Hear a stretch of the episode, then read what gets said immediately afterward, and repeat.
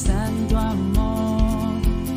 Hoy te canto porque tú me hiciste libre en una cruz.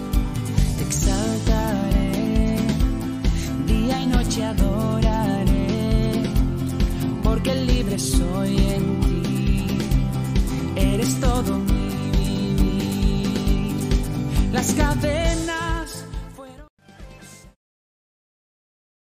Buenos días, hermanos. Es un gusto saludarles y qué bueno que estamos, ¿verdad?, en la continuación de la lectura de la palabra. Y eh, el día de hoy vamos a reflexionar en Juan capítulo 4, ¿verdad? Es un pasaje conocido, sin embargo, pues el Señor siempre tiene algo que enseñarnos el día de hoy.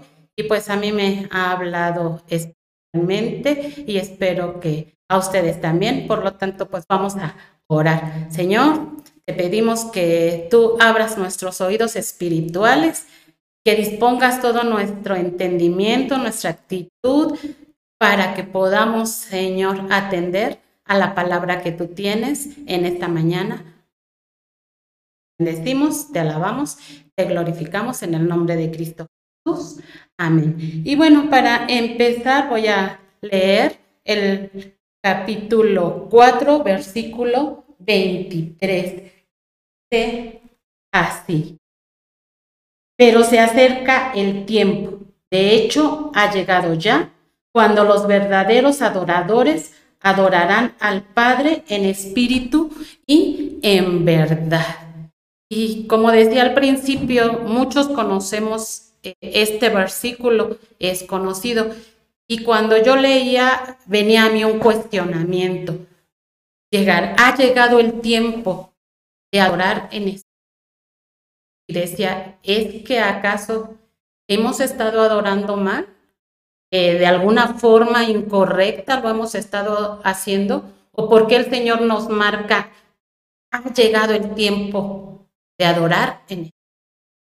Y en verdad, y volviendo a, leer el, capítulo, me iba al versículo 10 y 11, donde habla de la mujer samaritana. Y lo voy a leer también. Y así, el Señor Jesús le está hablando a esta mujer. Si tan solo supieras el regalo que Dios tiene para ti y con quién estás hablando, tú me pedirías a mí y yo te daría agua viva.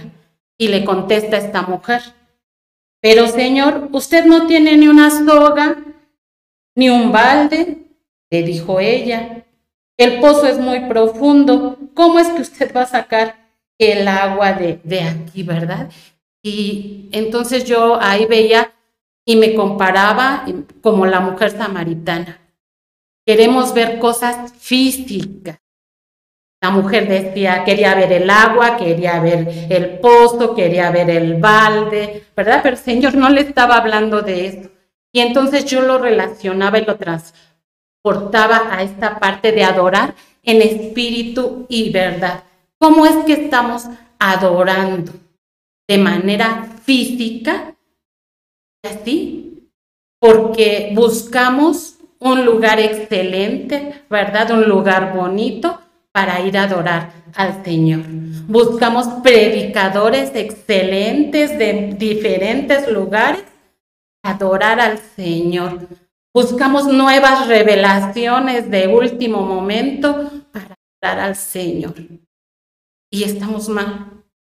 Creo que es incorrecto y por eso el Señor nos dice en espíritu y en verdad. No nos está hablando de cosas físicas, de cosas materiales, no nos está hablando de personas, nos está hablando de adorarle a Él, que es espíritu, y que nosotros tenemos un espíritu. Nos está hablando de una conexión directa de Él y yo, de Él y tú, mi hermano.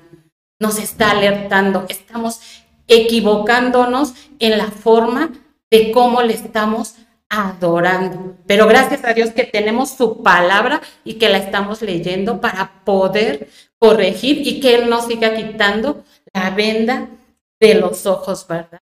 Yo veía cómo la mujer samaritana buscaba todo esto y cómo en este tiempo buscamos esas cosas ¿Y saben a qué va encaminado? A satisfacernos a nosotros, a satisfacer nuestra carne. Aquí sí me gusta, aquí sí está bonito, aquí sí está bien. No se trata de eso. Se trata del rey, de alabar al rey, de exaltar al rey, de adorarle a él. Y bueno, entonces, ¿cómo es la forma correcta? ¿Cómo es que lo voy a hacer? Bueno, empezando porque, ¿qué es adoración? Adoración no es tener un gran grupo de alabanza y venir a cantar o una alabanza, ¿verdad?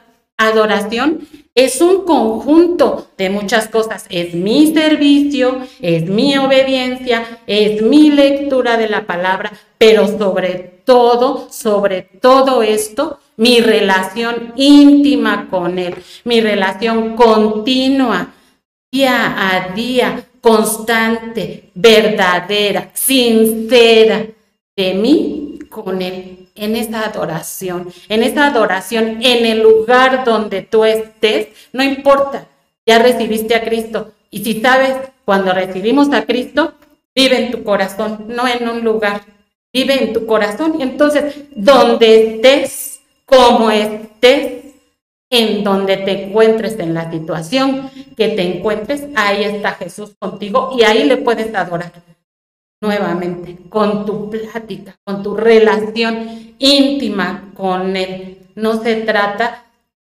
de un ministerio, de estar buscando el servicio en la iglesia. ¿Sabes qué, hermano? Sirve en tu casa. Tienes hijos, hermanos, tíos, familias, pues sirve en tu casa. Adora al rey de esa manera. Adórale leyendo. Adórale platicando con él, teniendo esa continua relación de espíritu con espíritu. Que en verdad nuestro alimento diario sea el alimento del espíritu, no de la carne. Y el alimento del espíritu solo lo vas a obtener teniendo esta relación con él. Creo que el Señor nos es muy claro a través de este versículo y dice, el tiempo se ha acercado ya. No busquemos más. La palabra es clara el tiempo se ha acercado ya. ¿De qué? De adorar en espíritu y en verdad. Si nos hemos equivocado, si nos hemos distraído, ¿verdad? Porque a veces no es que seamos malos, sino que nos enfocamos en todo un servicio, en todo un, en todo un ministerio, pero no es la prioridad. La prioridad es nuestro espíritu con el espíritu de Dios y entonces todo nuestro servicio, todo nuestro ministerio, todo lo que nos encarguen, sí, para el Señor, pero para exaltarlo a Él, para satisfacerle a Él. Inclusive cuando alabamos, buscamos alabanzas que nos gustan a mí. No, ya te preguntaste si esa alabanza era la que quería el Señor. Hoy reflexionemos. ¿Cómo quiere el Señor que le adores? ¿Qué es lo que tienes que hacer para adorarle? Fácil. Deja tu carne a un lado, que tu carne mengue y que tu espíritu crezca. Como dice otro versículo, niégate a ti mismo. Y ahí nos deja el Señor de tarea esa pregunta. No yo, el Señor nos deja esa pregunta. ¿Cómo hemos estado adorando? ¿Medio adorando? ¿De manera incorrecta? De manera que me satisfaga yo o cómo. Cada uno conteste esa pregunta y entonces cuando la conteste pueda decir, ahora voy a adorar en espíritu y en verdad.